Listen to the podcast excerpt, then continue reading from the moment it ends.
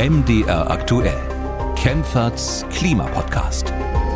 Hallo und willkommen zu einer neuen Folge. Ich bin Markus Schödel und spreche wie immer mit Professorin Claudia Kempfert.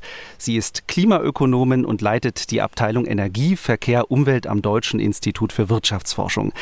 In diesem Podcast geht es natürlich um den Klimawandel, aber wir sprechen im Moment auch sehr viel über das Thema Energie. Grund ist natürlich der Krieg in der Ukraine und seine Folgen. Hallo, Frau Kempfert. Hallo, ich grüße Sie.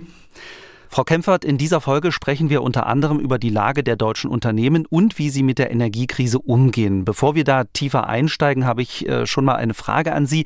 Haben Sie einen Lieblingsbäcker und wenn ja, wie oft hat er in letzter Zeit schon seine Preise erhöht oder hat er sein Geschäft vielleicht schon aufgeben müssen?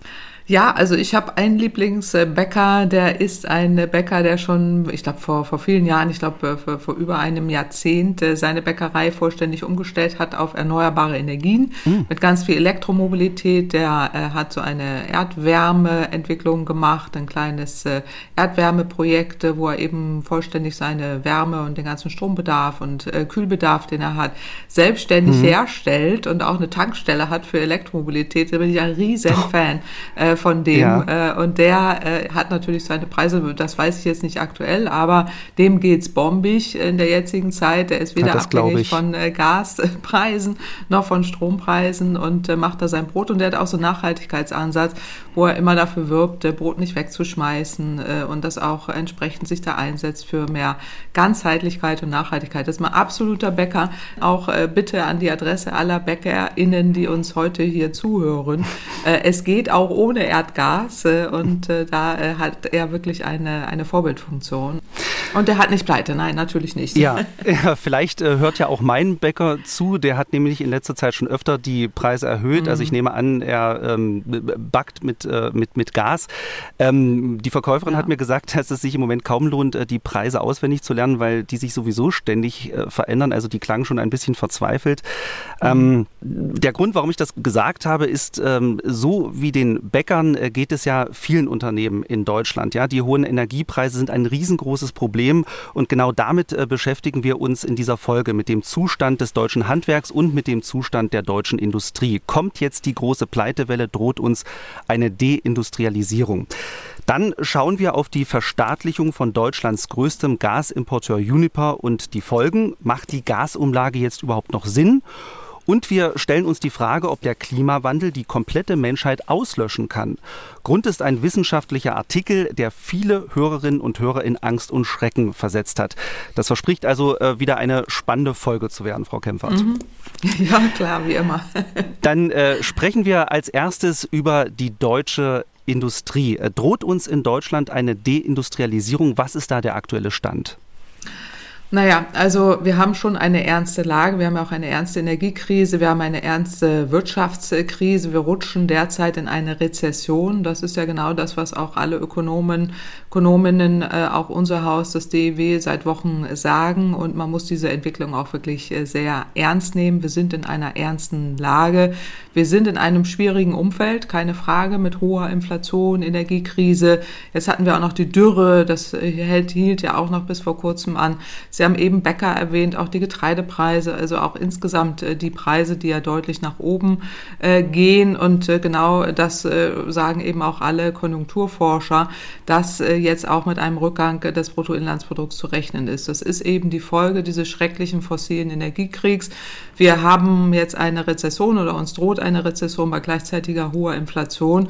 Und das ist das, was wir im Moment erleben. Und jetzt auch insbesondere ausgelöst durch die Energiekrise, durch die fossilen Fossilenergiekrise werden ja viele Gasanbieter auch äh, gezwungen, neue Verträge abzuschließen, Preise massiv zu erhöhen. Jetzt haben wir auch noch die Teuerungen, äh, die ja auch inflationsbereinigt äh, dann damit einhergehen, dass Lohneinbußen da sind und eben auch die abkühlende Weltkonjunktur. Auch das dürfen wir nicht vergessen. Wir haben eine exportorientierte deutsche Wirtschaft. All das sind schlechte Vorzeichen. Deswegen ähm, ist es wirtschaftlich wirklich schwierig. Das muss man schon deutlich sagen. Mhm. und die größten Auswirkungen zeigen sich jetzt eben in der Industrie. Wie Sie zu Recht fragen, wir haben den Krieg in der Ukraine, wir haben diese schwächelnde Welt Weltkonjunktur, wir haben min, äh, verminderte Auftragseingänge äh, und das eben auch diese, diese Materiallieferungen, die teilweise ausfallen. Wir haben Produktionsabläufe, die nicht mehr so stattfinden können.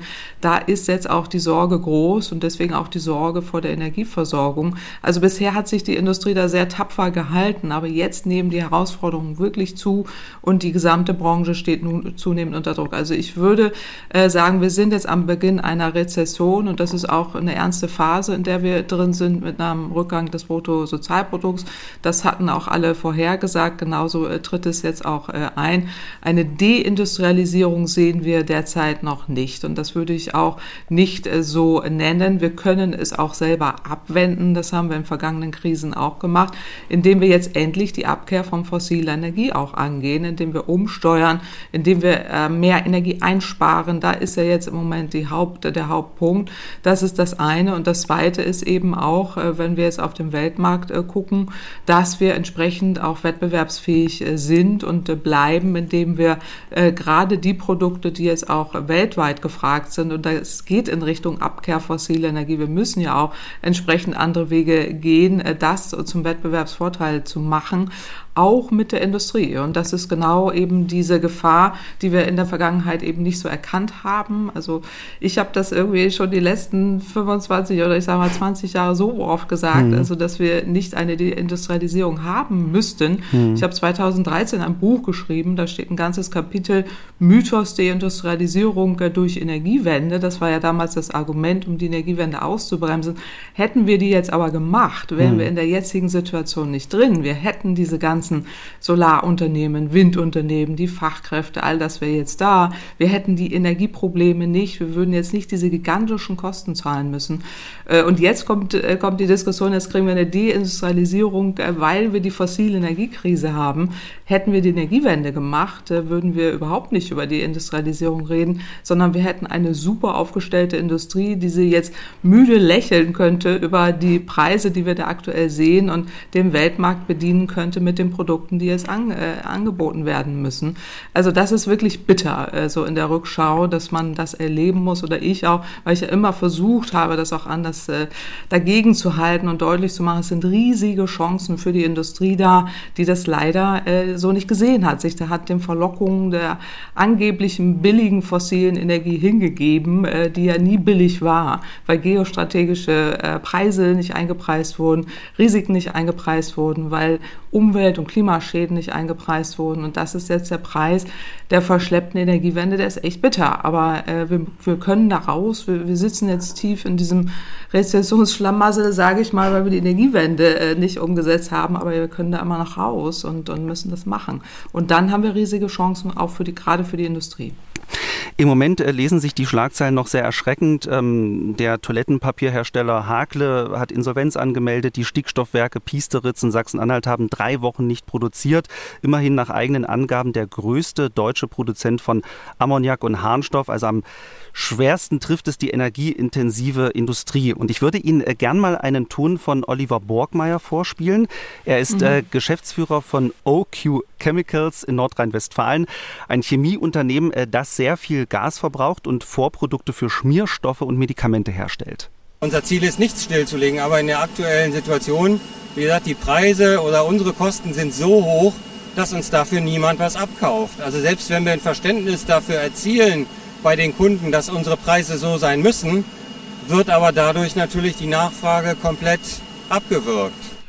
Ja, das, was Herr mhm. Borgmeier sagt, das klingt ja sehr dramatisch und so geht es ja im Moment sehr vielen Unternehmen, wie wir eben festgestellt haben. Gas in Deutschland kostet fast zehnmal so viel wie in den USA. Damit äh, sind diese Unternehmen natürlich auf dem Weltmarkt im Moment nicht mehr konkurrenzfähig.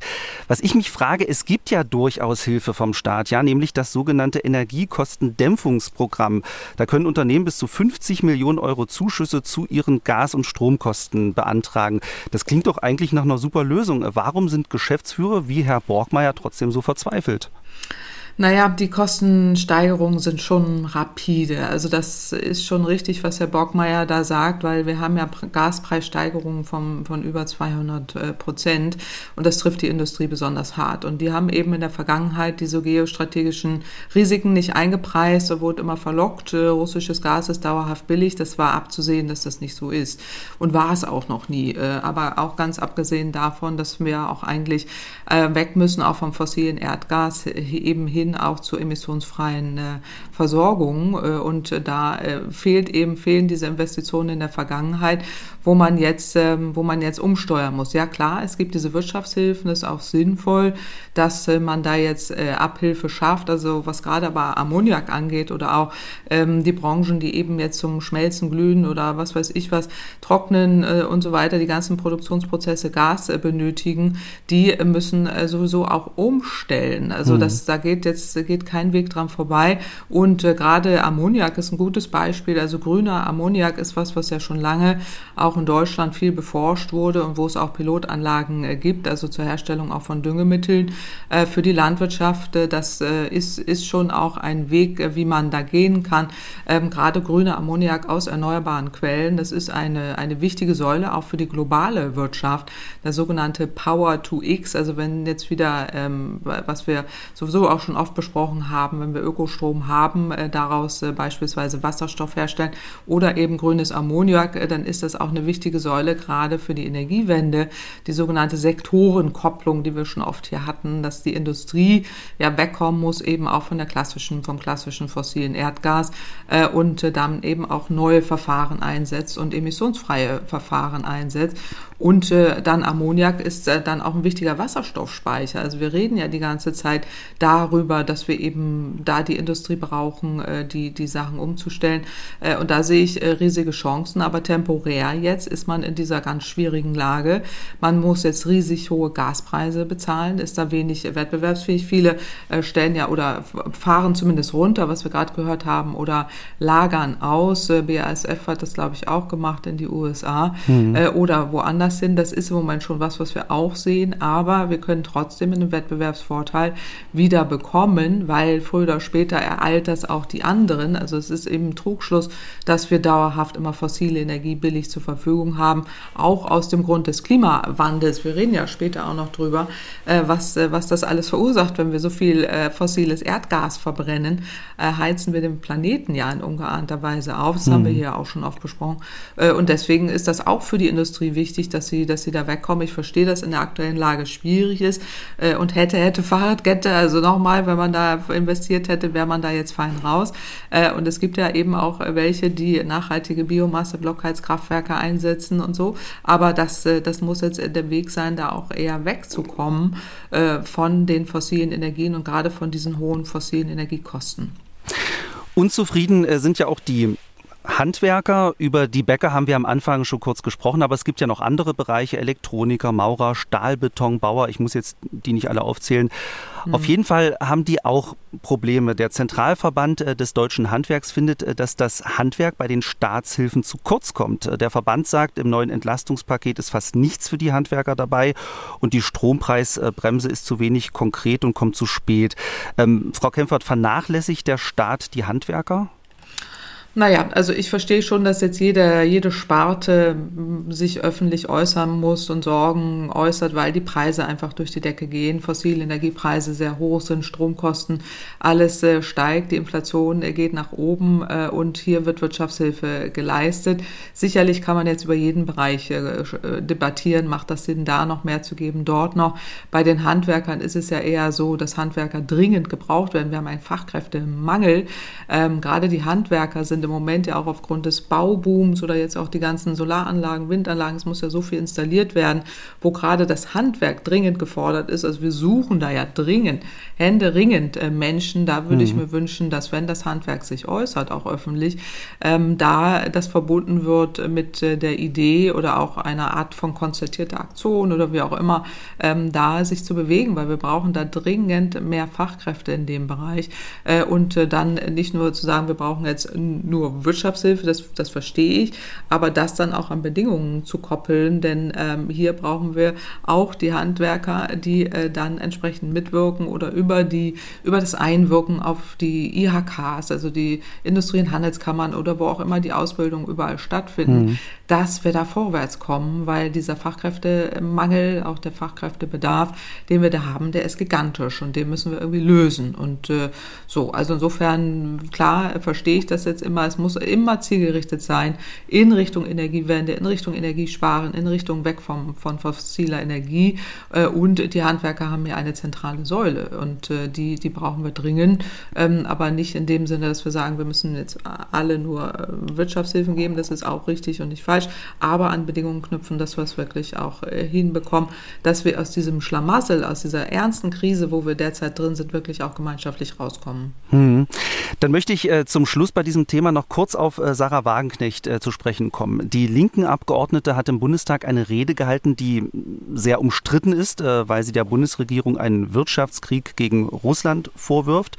Ähm, in Teilen der Bevölkerung ist die Rede trotzdem gut angekommen, muss man sagen. Das kann man ja in den sozialen Netzwerken wie Twitter und Facebook sehen. Da ist die Rede sehr oft geteilt worden. Wir, wir hören mal kurz in diese Rede rein. Die Vorstellung, dass wir Putin dadurch bestrafen, dass wir Millionen Familien in Deutschland in die Armut stürzen und dass wir unsere Industrie zerstören, während Gazprom Rekordgewinne macht. Ja, wie bescheuert ist das denn? Preiswerte Energie ist die wichtigste Existenzbedingung unserer Industrie. Also sie sagt es hier zwar nicht direkt, aber hier klingt ja die These durch, äh, dass sich Deutschland durch die Sanktionen mehr schadet als Russland. Abgesehen von den ansonsten sehr kritischen Äußerungen, die sie da getätigt hat, äh, ist an dieser Aussage ein Fünkchen Wahrheit dran oder ist das aus wissenschaftlicher Sicht totaler Nonsens? Na, ich halte es tatsächlich für grundfalsch. Hier wird ja suggeriert, dass äh, ohne Sanktionen die Energie billig wäre niemand in Armut wäre und der Industrie es super gehen würde. Ja, wir hätten ja praktisch dann eine, eine wunderbare Welt äh, und die ist nur passiert, weil wir Sanktionen haben. Deswegen geht es uns äh, schlecht. Wer so etwas denkt, lebt wirklich im Wolkenkuckucksheim. Alle fossilen Energiekriege, sei es im arabischen Raum oder überhaupt, wenn fossile, wichtige fossile Energielieferanten daran beteiligt waren, haben zu enormen Preissteigerungen bei fossiler Energie geführt. Insbesondere beim Öl denken wir an die erste Ölkrise. Äh, oder eben dann jetzt auch aktuell beim Gas anzunehmen, dass wir einen fossilen Energiekrieg direkt vor der Haustür haben ohne dass wir Sanktionen machen und die Preise würden dann einfach niedrig bleiben, ist tatsächlich, hat den Energiemarkt gar nicht verstanden. Hm. Fossile Energiekriege führen zu Preissteigerungen bei fossiler Energie.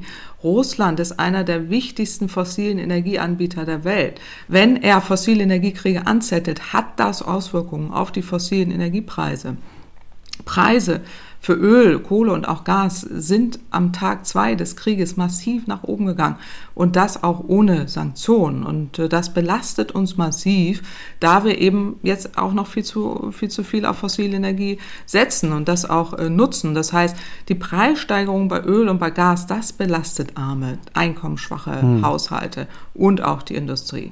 Also wir haben ja in der Tat ja kein Energieembargo gemacht, was ich im Übrigen ja auch immer noch für falsch halte.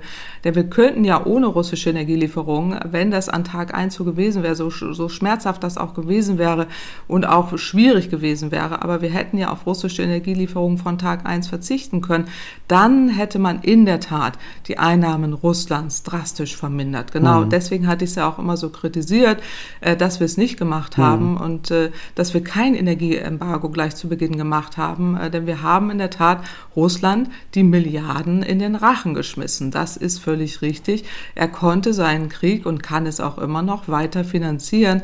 Aber zu glauben, dass wir ohne Sanktionen billige Energie bekommen würden, das ist tatsächlich grundfalsch. Billige fossile Energie gibt es sowieso nicht, gab es vorher nicht, aber gibt es auch aktuell nicht. Es gibt nur billige erneuerbare Energien. Also Darauf sollten wir setzen, aber das geht eben nur mit einer Energiewende, die auch wirklich heimische Energieträger setzt, auf erneuerbare Energien, auf Energiesparen und eben auch einer völligen Abkehr von, von fossiler Energie.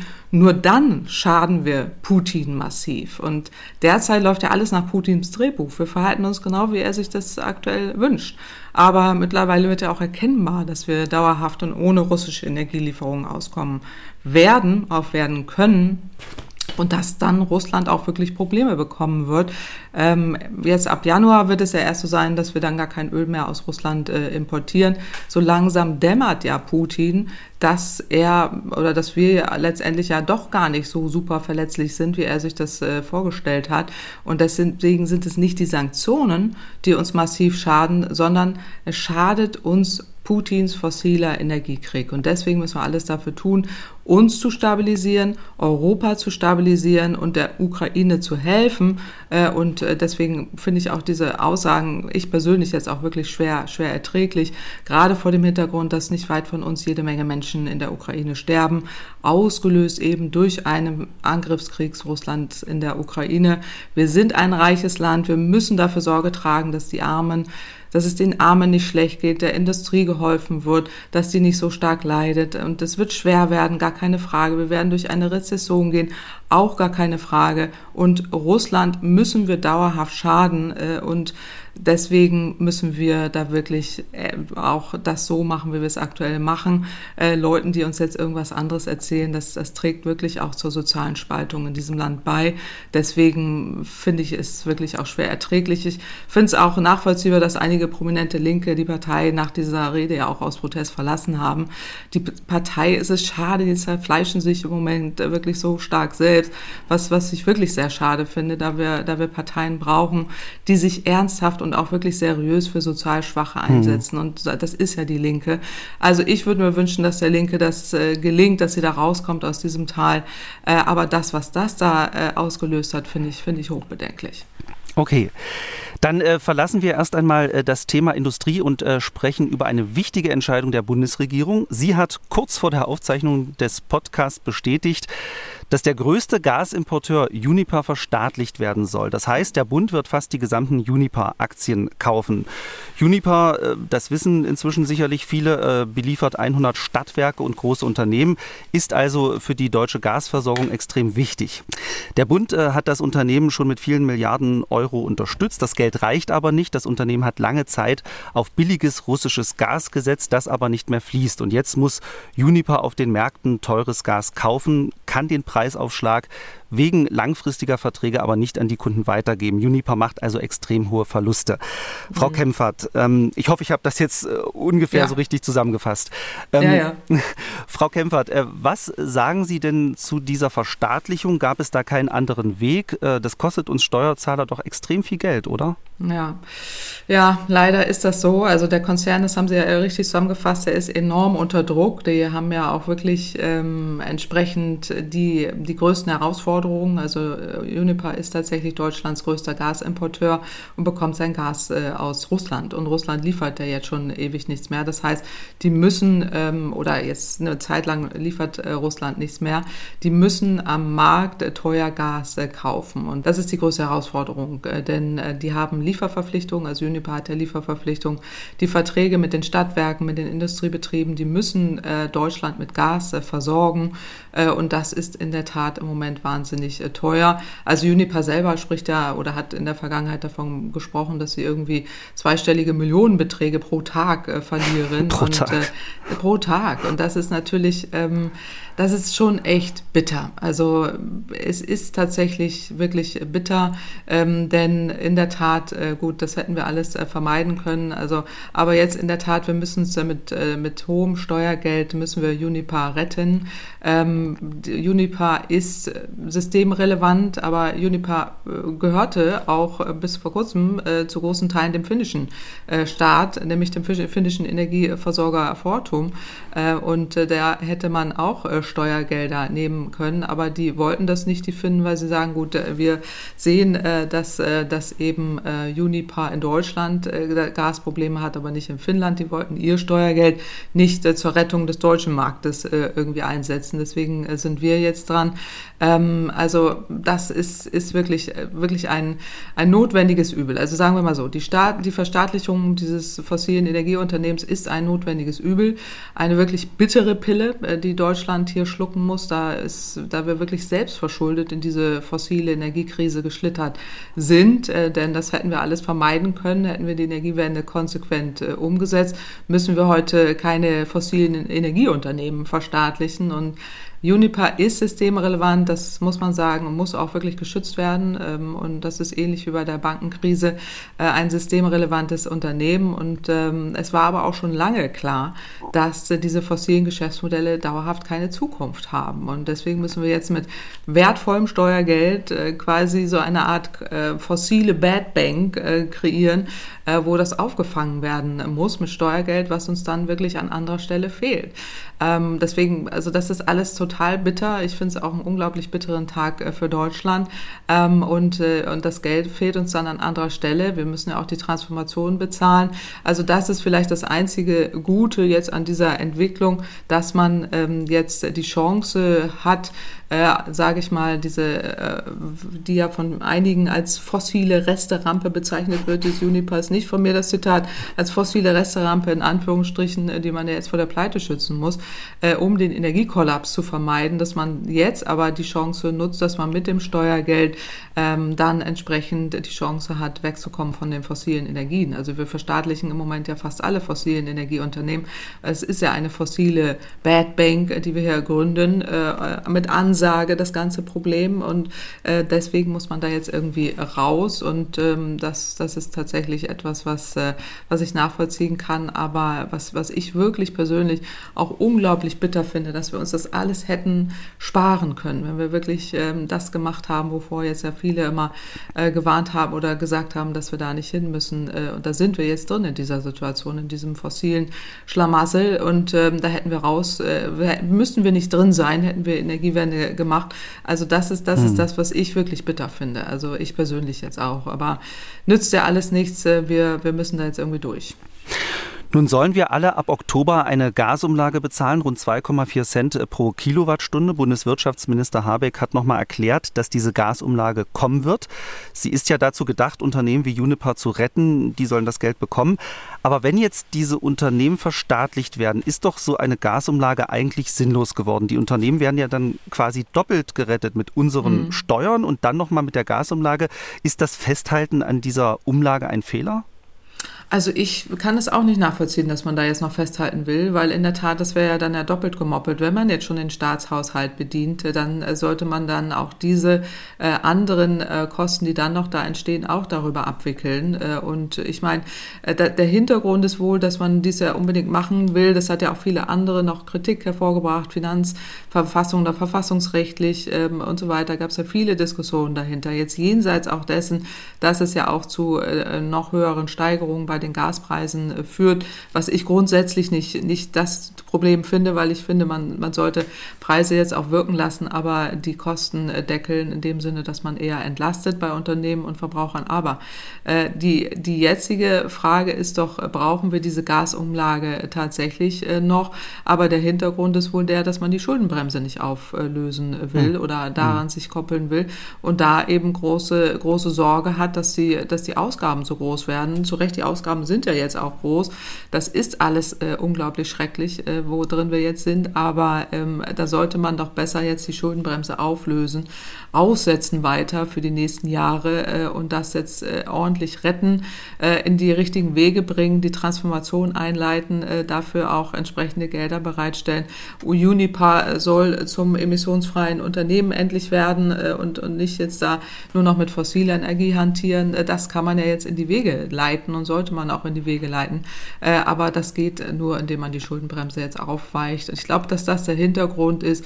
Äh, und dann brauchen wir diese Gasumlage in dem, in dem Umfang nicht mehr. Und ich äh, würde mich auch äh, wundern, äh, wenn, äh, ja gut, aber man weiß es nicht. Herr, Herr Habeck sagte ja, dass er, das, äh, dass er daran festhalten will. Und die Stadtwerke und, und alle haben ja auch schon die, die Briefe rausgeschickt, dass diese Gasumlage kommt. Das muss ja angekündigt werden. Wenn man da jetzt wieder von zurückgeht, ist das wahrscheinlich auch wieder kompliziert äh, und äh, wahnsinnig hektisch und chaotisch. Äh, aber ähm, ich sehe tatsächlich die Notwendigkeit für die Gasumlage auch nicht zum jetzigen Zeitpunkt. Also zusammengefasst, äh, Gasumlage weglassen und dafür Schuldenbremse aufweichen. Das ist so ungefähr die Richtung, die Sie gerade. Ja, also genau, weil wir zahlen ja jetzt sowieso gigantische Gelder für die Rettung von fossilen äh, Pleiteunternehmen. Äh, und das ist, ist ja das, das Schreckliche, wo wir sowieso drin sind. Hm. Äh, und diese, diese Kosten, also diese, da, wir reden ja die ganze Zeit immer von den Schulden der zukünftigen Generationen. Das ist ja beim Klimaschutz genau das gleiche Thema. Ich persönlich rede seit 20 Jahren für, von den Schulden fossile Energie, die wir jetzt erleben. Äh, und ich immer davor gewarnt habe, liebe Leute, bitte, bitte nicht, macht das nicht, geht raus aus den Fossilen, weil das wird uns irgendwann teuer zu stehen kommen. Und dieses teuer zu stehen kommen zahlen wir jetzt mhm. im Moment. Und deswegen ähm, würde ich eher dafür plädieren zu sagen, äh, okay, jetzt diese bittere Pille äh, Schuldenbremse aufweichen, wir nehmen das Geld äh, und, und ähm, stabilisieren den Energiemarkt und tun alles gleichzeitig jetzt dafür, um wirklich wegzukommen von, von diesen fossilen Problemen. Was ich mich noch gefragt habe, wenn Juniper jetzt in staatlicher Hand ist, kann ja der Staat auch die Gaspreise festlegen, vielleicht ja sogar das Gas billig weiterverkaufen. Rechnen Sie mit sowas oder ist das jetzt nur theoretische Spinnerei? Nein, äh, Gas ist ja nicht billig. Also es hat ja einen Grund. Äh, es ist jetzt egal, ob der Staat oder der Staat muss ja auch dann Gas einkaufen und das kostet ja im Moment gigantische Beträge. Mhm. Das ist das, was wir bezahlen müssen und äh, da können wir jetzt, das kann man nicht verschenken. Also, da, also billig weitergeben, so sehr ich das verstehe. Ich bin ja die ganze Zeit keine Freundin äh, von den Preisdeckeln, so sehr ich das verstehe, mhm. das zu machen. Das wird jetzt auch wieder eine Diskussion geben darüber. Ich verstehe das alles, aber die, die Kosten sind ja da. Die entstehen ja aufgrund von Knappheiten, aufgrund dieses fossilen Energiekriegs. Da bin ich eher dafür, äh, dass man jetzt die Preise wirken lässt und sie müssen auch weitergereicht werden. Der Staat kann ja jetzt nicht sich unendlich verschulden, sondern das Geld sollten wir dann wirklich lieber nehmen von denjenigen, die im Moment ja einerseits gibt ja auch viele, die üppige Gewinne machen äh, über so eine Übergewinnsteuer oder fossile Subventionen runterfahren, dass man auch wirklich den Staatshaushalt da etwas entlastet, aber äh, nicht indem man jetzt äh, Gaspreise billig weitergibt, sondern eher indem man Haushalte gezielt entlastet und zwar diejenigen, die es wirklich brauchen. Hm nicht allen, sondern die es brauchen. Und der Wirtschaft, da haben wir eingangs schon drüber gesprochen, äh, das Geld wird, wird benötigt. Und ähm, da, das würde ich da eher sehen. Okay. Weil wir müssen wirklich, wir brauchen Marktanreize, hm. dass wir wegkommen vom fossilen Gas. Jetzt den Leuten zu suggerieren, ach, das ist billig, äh, verschwendet es mal weiter. Ja. Also, dass die Leute ihre Rechnung bezahlen sollen, okay. Aber ähm, die, die Verschwendung ist das Problem, da müssen wir vom weg. Das Sparen äh, brauchen wir da eher Geld zu geben, um zu sparen. Äh, das, das ist immer der richtige richtige Weg. Okay. Es gibt ja noch eine andere wichtige Nachricht äh, zu einem anderen Energiekonzern, über die wir sprechen müssen. Es geht um den russischen Mineralölkonzern Rosneft. Dieser Konzern hat zwei deutsche Tochterunternehmen, Rosneft Deutschland und die Refining and Marketing äh, GmbH. Und beide Unternehmen sind jetzt unter staatlicher Kontrolle. Bevor mhm. wir dazu kommen, warum die Regierung das gemacht hat und welche Auswirkungen das hat, klären wir vielleicht erst einmal, äh, was machen diese beiden Unternehmen genau und welche Bedeutung haben sie für Deutschland? Ja, also äh, in der Tat, da geht es jetzt wieder um fossile Unternehmen. Es geht äh, darum, dass, äh, dass Sorge da ist, dass diese Raffinerien äh, gerade so in Schwed oder die anderen, die genannt wurden, zum Jahreswechsel nicht mehr weiterarbeiten können. Äh, Grund ist ja das geplante Ölembargo gegen Russland. Ab 1. Januar sollen ja die, oder die meisten EU-Staaten kaufen kein russisches Öl mehr. Und die Raffinerie Schwed, jetzt, äh, die hier genannt wird, die hängt ja überwiegend an der russischen Pipeline, die sogenannte Druschba-Pipeline. Und die gehört auch zu diesen Töchtern, das muss man dazu genau. wissen. Ne? Genau, genau, ja, genau. Die gehört auch zu diesen äh, Töchtern äh, und deswegen, da drohte jetzt zum Jahreswechsel der Stillstand und jetzt wird so ein Treuhänder eingesetzt, die jetzt versuchen, alternative Bezugsquellen für Öl zu finden. Also da geht es jetzt darum, dass man dann in Schwed beispielsweise mit äh, der Pipeline ja an den Hafen Rostock angebunden ist. Da könnten jetzt so ungefähr 60 Prozent der bisherigen Kapazitäten äh, besorgt werden. Es gibt noch eine andere Pipeline in Richtung Danzig, äh, Polen. Äh, die soll dann auch noch weitere Mengen bringen. Allerdings war das Problem ja bis vor kurzem, dass Polen gesagt hat, nein, also wenn ihr da mit äh, Russland, wenn da irgendwie Rosneft, ein russischer Konzern mit dranhängt, dann liefern wir nichts. Und das hat sich jetzt so, das will man da auflösen. Ähm, das heißt, mit dieser Treuhandverwaltung dürfte das jetzt äh, anders sein. Und äh, man, man hofft eben, oder hat ja auch die Bundesregierung hat ja jetzt davon gesprochen, dass die Zukunft dieser Raffinerie gesichert werden soll. Es geht hier um 1200 Arbeitsplätze, aber es geht eben auch um die Versorgung von von, von den ostdeutschen Tankstellen und auch Berliner Flughafen beispielsweise, äh, dass die immer genügend Treibstoff äh, kriegen. Und äh, mit Rosneft Deutschland und Gazprom Germania sind der jetzt schon die zwei. Also sind ja jetzt, jetzt reden wir praktisch für eine komplette Verstaatlichung der fossilen Energieunternehmen in Deutschland. Aber jetzt sind es ja russische Konzerne, die ja da auch unter der Treuhandverwaltung sind. Und Treuhand erinnert ja immer so ein bisschen an das Ende der DDR, also stimmt. Anfang der 1990er Jahre. Viele ja, haben, genau. Ja, genau. genau, da haben viele die Assoziation, also zumindest die so alt sind äh, wie ich, äh, dass Mitte der 1990er Jahre wurde ja die Treuhandanstalt gegründet und sie, die hat ja strukturiert äh, diese, diese Marktwirtschaft nach marktwirtschaftlichen Kriterien und die deutsche, ostdeutsche Wirtschaft damals umstrukturiert. Da gab es auch dann viel ähm, Diskussion. Also einerseits privatisierte ja auch die erfolgseigenen Betriebe und äh, machte sie auch teilweise dicht und so. Da gab es ja jetzt auch einige Dinge, die da jetzt ähm, so manchen in unschöner Erinnerung äh, geblieben sind. Aber damit darf man das jetzt nicht äh, verwechseln. Hier geht es jetzt nur um so äh, die Interessen des Konzerns. Das ist eben rechtlich gesehen, ist es ist ein Treuhänder eine Person oder auch eine Institution, die berechtigt ist, Interessen einer anderen Person wahrzunehmen. Also mhm. so definiert man das und deswegen wird da irgendwie Vermögen verwaltet. Äh, und da so, so, äh, so ist es da jetzt äh, geregelt. und deswegen will man da jetzt irgendwie diesen, diesen Markt da regeln und mit dieser Raffinerie in Schwedt und in anderen will man einfach die Versorgungssicherheit aufrechterhalten und also auch die Kontrolle dieser Anteile der, der anderen Raffinerien, Miro in Karlsruhe und auch Bayern Oil in Vorburg hat man da jetzt übernommen, um eben diese Versorgungssicherheit zu, zu gewährleisten. Also es geht hier nicht um die Privatisierung von Betrieben, es geht hier eher um staatliche Kontrolle mhm. äh, das mit dem Ziel, auch die Energieversorgung in Deutschland zu sichern. Russland wird ja von dieser Treuhandlösung nicht äh, sehr begeistert sein. Äh, besteht jetzt nicht die Gefahr, dass Russland sofort alle Öllieferungen einstellt? Äh, dann würde die Raffinerie in Schwedt von heute auf morgen kein Öl mehr bekommen. Sachsens Ministerpräsident Kretschmer hat ja schon gewarnt, russisches Öl kann nicht kurzfristig ersetzt werden. Es läuft darauf hinaus, dass es auch einen Mangel an Benzin geben wird und die Preise steigen werden.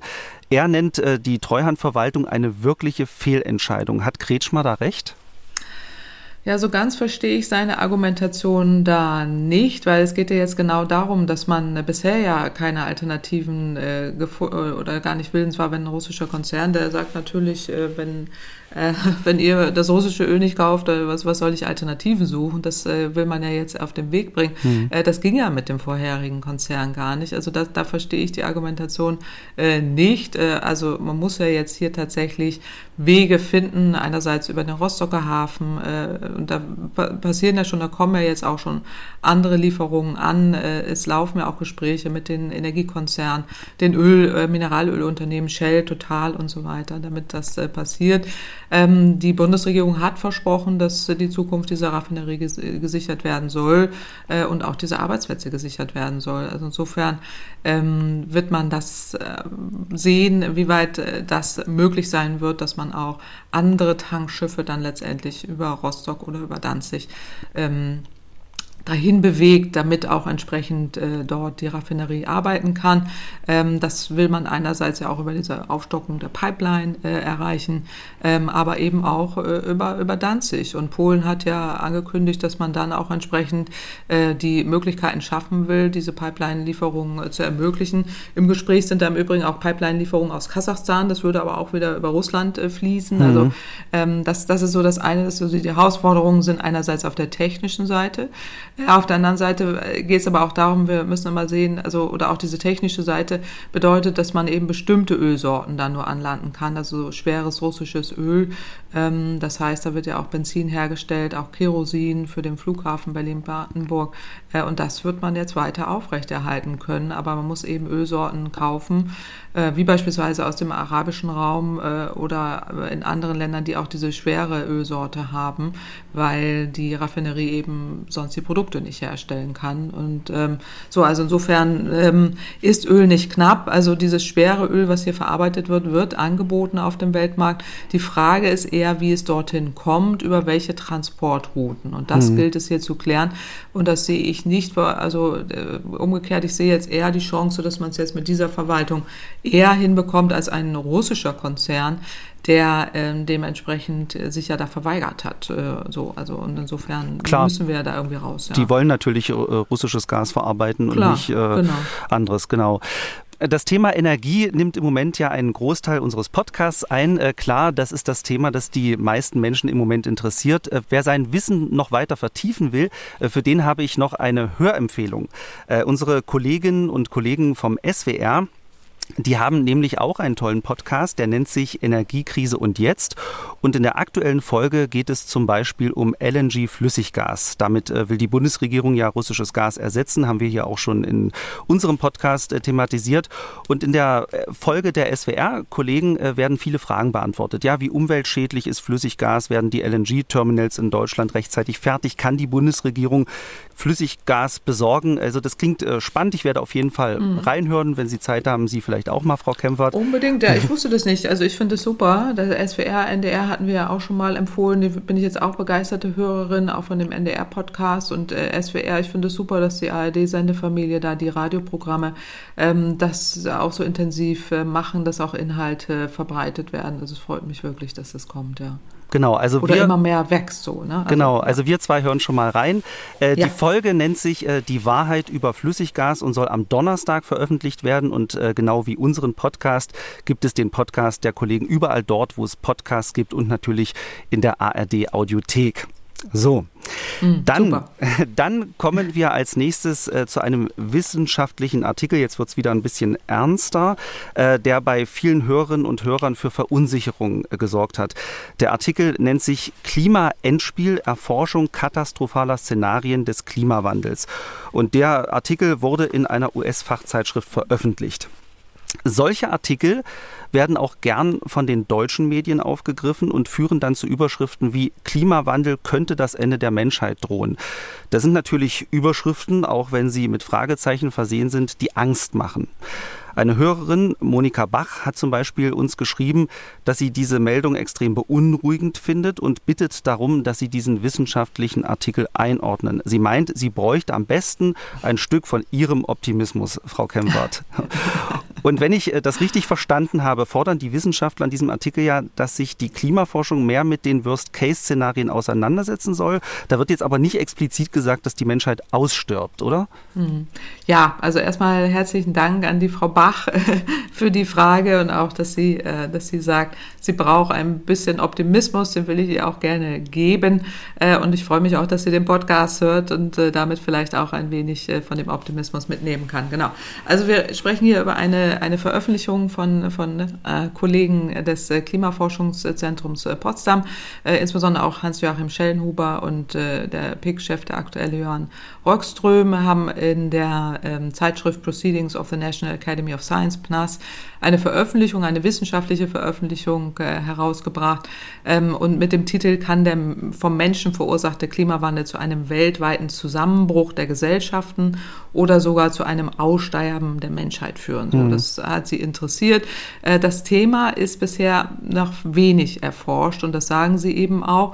Und das ist auch der Grund, warum sie das adressieren. Also es gibt genügend Gründe für die Vermutung, dass der Klimawandel zu einer globalen Katastrophe führen könnte. Und diese Analyse auch für diese Mechanismen, für diese extremen Folgen könnte dazu beitragen, eben auch Maßnahmen zu ergreifen, die ähm, Widerstandsfähigkeit auch der Gesellschaften, der, der insgesamt der, der Politik äh, zu, zu verbessern oder insgesamt der Gesellschaften äh, und des Systems zu verbessern und damit auch der Politik äh, eher ja, Dinge an die Hand zu geben oder besser zu informieren, dass sie Notfallmaßnahmen entwickelt. Da- Das ist so ein bisschen die Idee dahinter.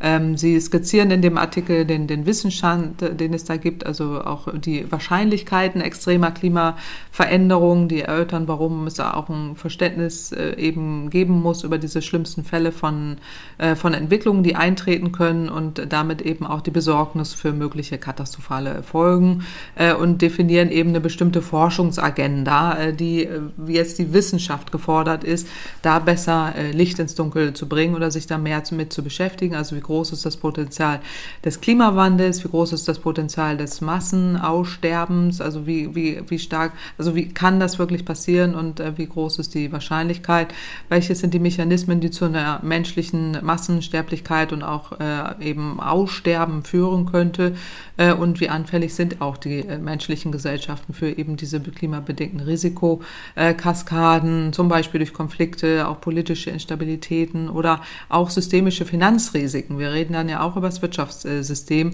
Also da, äh, wie können eben diese vielfältigen Erkenntnisse, die äh, dann ähm, gewonnen werden, in einer sogenannten integrierten Katastrophenbewertung zusammengeführt werden. Das ist ihr Interesse dahinter, ähm, das besser zu erforschen. Also dann eben, dass diese Szenarien bis hin eben zum Aussterben der Menschheit äh, keine reine Fantasieprodukte sind. Das, das zeigt ja auch, zeigen ja auch die aktuellen äh, Klimaberichte, äh, auch die Entwicklung eben der Treibhausgasemissionen und äh, diese jüngsten Erkenntnisse, gerade auch über die Gleichgewichts-Klimasensitivitäten, die, die unterstreichen ja eben nochmal einmal mehr, ähm, dass das Ausmaß auch des Klimawandels unsicher ist, aber dass eben die Wahrscheinlichkeit da ist, dass bei einer Verdopplung eben des atmosphärischen CO2 mhm. gegenüber dem vorindustriellen Niveau eine Wahrscheinlichkeit von 18 Prozent etwa besteht, dass die Temperaturen über 4,5 Prozent ansteigen können.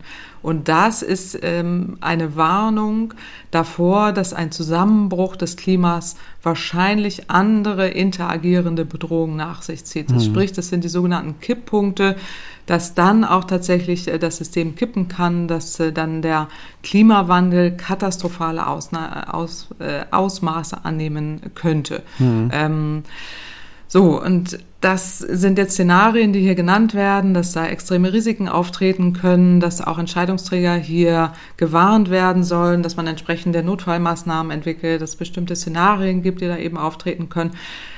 Also sie schlagen eben eine sogenannte Climate Endgame Forschungsagenda vor. Also Climate Endgame ist ja schon äh, ein krasser Begriff, finde mhm. ich irgendwie. Mhm. Also dass hier wirklich um das Aussterben der Menschheit geht, das Worst, Worst, Worst äh, Case Szenario. Also die, die plädieren eben für ein umsichtigeres Risikomanagement und äh, warnen davor, dass so eben diese, diese Entwicklung auftreten kann.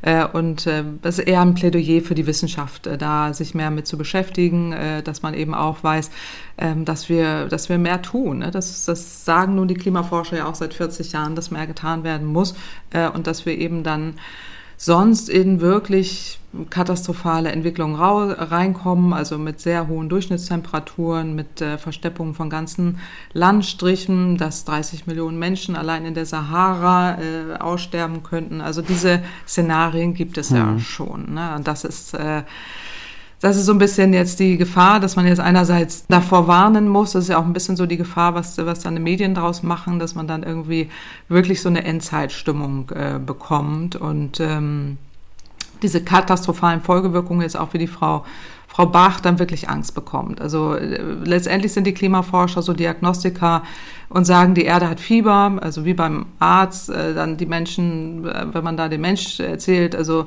äh, sie haben die und die Vorerkrankungen, die ja. Risikofaktoren, das und das kann passieren, sie kriegen Herz-Kreislauf-Probleme, Diabetes, äh, Arterienverkalkung, was auch immer und 18 Prozent unter Unsicherheit. So, also ja, wenn alles so weitergeht wie bisher, wird es schlimm. 18 Prozent mhm. Ist nicht null. Hm? Und ähm, okay. ich, ich frage Sie mal, würden Sie in ein Flugzeug einsteigen, welches mit 18-prozentiger Wahrscheinlichkeit vielleicht abstürzt? 18 Prozent? Ich glaube. Sie ein? Ich glaube, da würde, würden die meisten eher ablehnen, denke ich mal. Meinen Sie 18 Prozent? Ja? Bei, bei, wie viel Prozent würden Sie denn einsteigen? Fünf? Eins? Also wahrscheinlich, selbst wenn dann eine 0,1 äh, stehen okay. würde, würde ich wahrscheinlich sagen, äh, nee, alleine schon, dass man weiß, dass es so kommen kann, ist äh, beängstigend ja. und äh, beunruhigend. Also äh, ich, ich glaube, ja. ich glaube, ich möchte das gar nicht wissen, wie hoch diese Wahrscheinlichkeit ist, weil okay. man dann einfach Angst hat. Und ähm, deswegen ja. ist das ehrlich gesagt ein super Vergleich, muss ich mal sagen sagen. Ja, also, genau. Ähm, aber wir, wir reden genau darüber. finde ich echt hoch, muss ich jetzt mal so sagen. So, okay. Also, aber darüber, ich will nur ein Bild schaffen darüber, mhm. über was wir hier eigentlich reden. Äh, aber jetzt ist ja ein wichtiger Punkt und die Frau Bach und Sie jetzt auch, äh, habe ich ja gemerkt, wir haben Angst. Äh, äh ja, diese Angst vor dem Klimawandel, das ist tatsächlich auch etwas, was wir ernst nehmen müssen. Äh, und im Moment ist es ja eher so, dass Politiker das gar nicht zur Kenntnis nehmen, ignorieren oder sogar noch mhm. belächeln. Mhm. Das haben wir jetzt mehrfach auch öffentlich erlebt. Äh, und das, da warne ich ja immer vor. Deswegen, wir haben auch schon öfters hier mal drüber gesprochen. Die Jugend hat auch Angst, sie geht deswegen auf die Straße, sie kettet sich an oder was auch immer sie da jetzt im Moment schon alles machen. Kann man darüber streiten, ob das alles so sinnvoll ist, aber die haben Angst. Hm. Äh, und um diese Angst geht es. Und die hm. Frau Bach hat da völlig recht, ist völlig normal. Und es ist auch richtig, damit umzugehen. Also das sagen uns ja auch die Psychologists for Future, die es auch gibt, äh, die äh, dann immer sagen, es ist richtig, damit umzugehen. Also sonst, wir verdrängen das sonst zu stark. Es sind eben starke Gefühle, Angst, Trauer und Wut und so weiter. Die sind jetzt auch notwendig, damit wir auch tatsächlich diese unmittelbaren Folgen der Klimakrise wahrnehmen, auch als bedrohlich wahrnehmen, auch als erschütternd. Aber sie sollte uns nicht lähmen nicht in Gefahr geraten, also dass unsere Psyche in Gefahr gerät, dass mhm. sie uns lähmt, frustriert, raubt irgendwie auch dann äh, für unser Leben. Das sollte es nicht sein. Deswegen müssen wir uns auch mit dieser Thematik beschäftigen. Das tun die Psychologists for Future, weil die Frau Bach, also ich habe sie jetzt da nicht so wahrgenommen, dass mhm. sie da mhm. jetzt schon in psychologische äh, mhm. Schieflage geraten ist. Das ist ja auch völlig normal. Ich will einfach nur sagen, es ist völlig normal, dass diese Reaktion kommt. Alle anderen, wir verdrängen das komplett. Die normale Reaktion wäre, so wie Sie eben auch, so, öh, ich will gar nicht drüber nachdenken, ist ja Verdrängung äh, und öh, ich fühle mich da nicht gut und nicht wohl. Das ist genau das, was, was völlig richtig ist, aber wir müssen damit umgehen und mhm. deswegen finde ich es gut, die Psychologists for Future, herzliche Grüße auch wieder an Sie, äh, widmen sich dem, ich finde es super, die Lea Dom hat auch aktuell ein Buch geschrieben, ich habe da auch äh, einen Beitrag drin, wo ich äh, meine, mein Umgang eben mit den Gefühlen der Klimaangst äh, auch beschreibe, äh, weil ich das auch wichtig finde, dass, dass wir das alle teilen. Und äh, äh, also insofern, wir können die Erde nur retten, wenn es uns selbst gut geht. Aber wir müssen wirklich äh, dafür Sorge tragen und deswegen reden wir hier drüber, auch, auch viele oft. Wir müssen immer wieder darüber reden, dass der Klimawandel fortschreitet und äh, wir, ich weiß, wir beschäftigen uns mit fossilen Unternehmen und so, das hängt da ja alles mit zusammen. Mhm. Aber wenn wir so weitermachen wie bisher, und das äh, sind wirklich die Klimaforscher, die da immer eindrücklicher werden, eindringlicher werden, wir können nicht mehr weiter fossile Energien in dem Umfang verbrennen. Und deswegen verstehe ich das alles, dass da Politiker wieder kommen und sagen, ja, es geht alles nicht und darf nicht und so weiter. Mhm. Aber aus Klimawandelsicht ist das im höchsten Maße alarmierend, was wir machen. Also insofern, die Frau Bach hat da völlig recht. Ich finde es super, dass sie diese Frage gestellt hat. Ich gebe da auch Optimismus mit rein, wollte aber auch erklären, äh, was diese Studie macht, was daran wichtig ist und warum es aber auch wichtig ist, sich damit auseinanderzusetzen. Also wenn uns das gelingt, gelingt, dass die Frau Bach da jetzt äh, irgendwie trotzdem positiv rausgeht äh, und vielleicht auch mal drüber nachdenkt, äh, was es mit ihr macht so und wie man damit umgehen kann, aber was man auch dann wieder tun kann, um ins Handeln zu kommen. Bitte nicht in Lethargie und in Frust und in Ablehnung fallen äh, oder in Populismus, was ja mhm. auch jetzt im Moment passiert. Ne? Das ist ja auch eine Abwehrreaktion, dass man einfach sagt, es gibt's alles nicht oder äh, gibt äh, so und, äh, und äh, wir müssen da anderen zuhören. dass das äh, wäre mein dringender Wunsch. Insofern hoffe ich, dass wir die Frau Bach jetzt nicht verschreckt haben und, äh, nein, und sie weiterhört und, äh, das, und, und, damit umgeht. Genau, nein, ja. das denke ich auch. Also ich hoffe ja. auch nicht, dass wir jetzt niemanden äh, verschreckt haben. Frau nein. Kempfert, ähm, ist, ist das auch ein Grund äh, für, für Ihren äh, betonten Optimismus, weil das wissenschaftlich belegt ist, dass ähm, Menschen diesen Optimismus brauchen? Ähm, oder ist das wirklich, weil, weil sie sozusagen ein grundauf positiver Mensch sind? Ich, es ist Letzteres. Also ich bin, das ist meine Natur, ja, äh, irgendwie zu positiv zu mhm. sein, ja, nein, optimistisch zu sein. Äh, und äh, das, das ist schon immer so. Aber ich nehme aus dieser, aus diesem ganzen Wissen, was ich ja habe, mhm. jetzt auch schon durch mein ganzes Leben lang Wissenschaftlerin zu sein, dieses alles mit, das Wissen eben darüber, heißt einfach auch, dass man darüber nicht schweigen darf. Und die Wissenschaft hat ja auch eine Aufgabe, die sie erfüllen musste, zu informieren, Transparenz zu schaffen und Menschen zu erläutern, worum es geht, wie die die Frau Bach, dass man nicht in Angst und Schrecken verfällt, aber dass man da rauskommt und auch wirklich äh, da eine Hoffnung äh, drin wirkt. Weil Hoffnungslosigkeit, Trauer und Frust und Wut hilft uns an der Stelle hm. nicht. Es sind normale Reaktionen, also um hm. das auch nochmal zu sagen, aber es hilft uns nicht.